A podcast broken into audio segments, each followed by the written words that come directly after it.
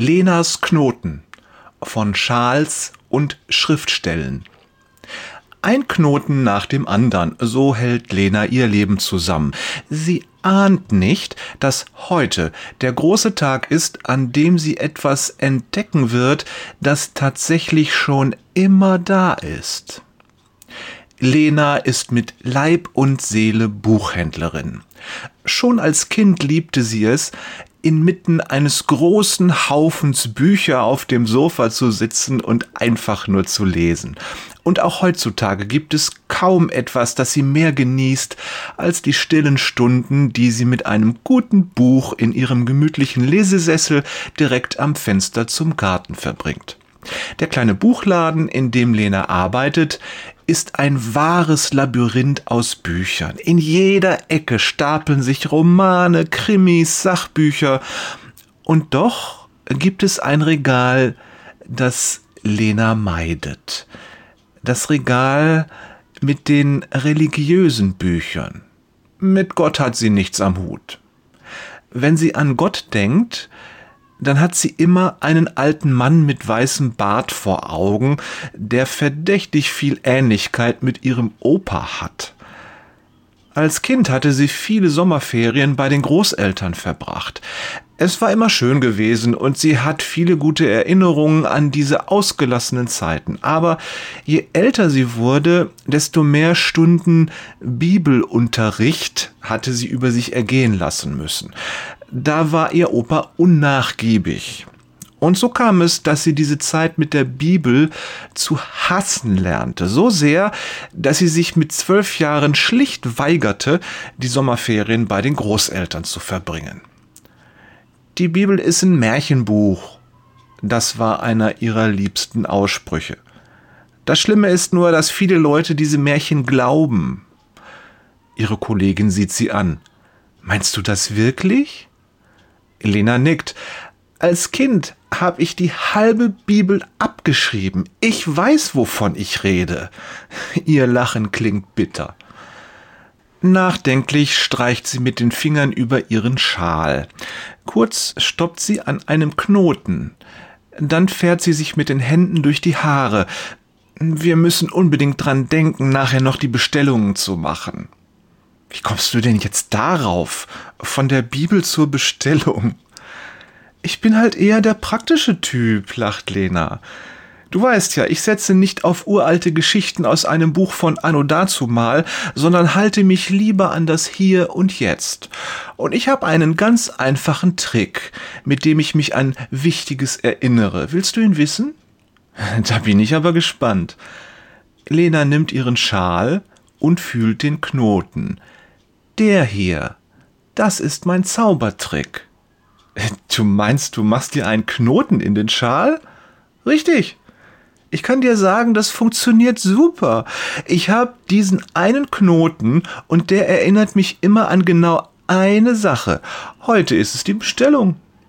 Unbewusst streicht sie erneut den Schal entlang und verharrt kurz bei dem Knoten. Es ist wirklich lange her, dass ich etwas Wichtiges vergessen habe. Ihre Kollegin schaut sie nachdenklich an. Was ist? Glaubst du mir nicht? Probier's mal aus. Du wirst sehen, der Trick ist Gold wert. Über das Gesicht ihrer Kollegin huscht ein Lächeln. Was lachst du? Lena ist ein bisschen verunsichert. Weißt du, mir fällt gerade etwas ein. Ich bin mir aber nicht sicher, ob du es hören willst. Jetzt machst du mich aber neugierig. Nu sag schon. Dieser tolle Trick, den du da hast, der ist nicht neu. Wusstest du das? Na klar, den hab ich von meiner Oma. Die hat immer Knoten in ihr Taschentuch gemacht und das hab ich mir abgeguckt. Aber mit den Tempos geht das so schlecht, Lena lacht. Okay, aber das meine ich nicht. Das Prinzip, auf dem dein Trick beruht, kommt aus der Bibel. Lena zieht die Augenbrauen zusammen. Ich weiß sogar, wo es steht. Die Kollegin holt ihr Handy aus der Tasche. Das ist komisch, denn gerade heute Morgen habe ich diese Stelle als Vers des Tages bekommen. Moment, ich schau mal. Ruhig öffnet sie ihre Bibel-App und zeigt auf das Bücherregal. Nimm mal die rote Bibel da vorne, das ist eine moderne Übersetzung.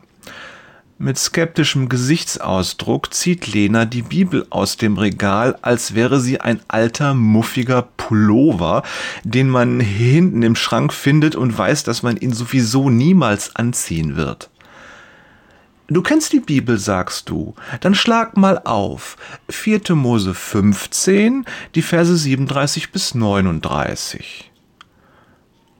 Ungläubig schaut Lena sie an.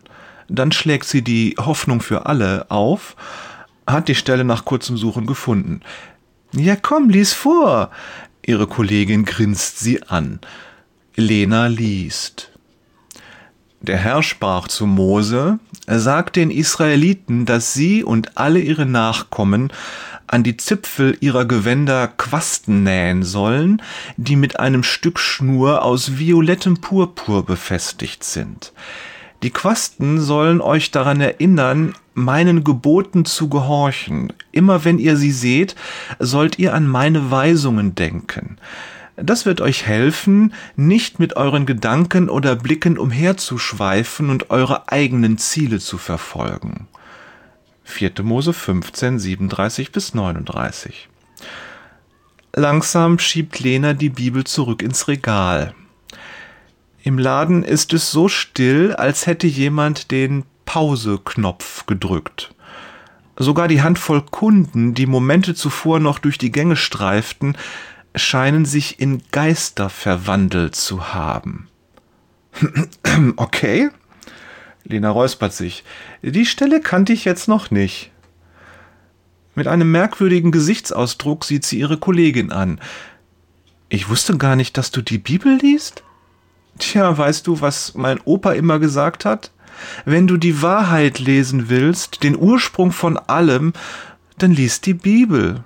Alle anderen haben nur abgeschrieben. Ich glaube, er hatte recht. Lena nickt. Quasten, murmelt sie. Irgendetwas ist passiert. Sie kann nicht sagen, was es ist, aber sie spürt eine Veränderung, eine Verschiebung, als hätte sie etwas entdeckt, was schon immer da war. Das ist ein eigentümliches Gefühl, wenn man entdeckt, welche Tiefe in der Bibel steckt. Liebe Grüße von Jörg kann sich an dieses erste Mal erinnern Peters und Thorsten wird fast jeden Tag aufs Neue erwischt, Wader.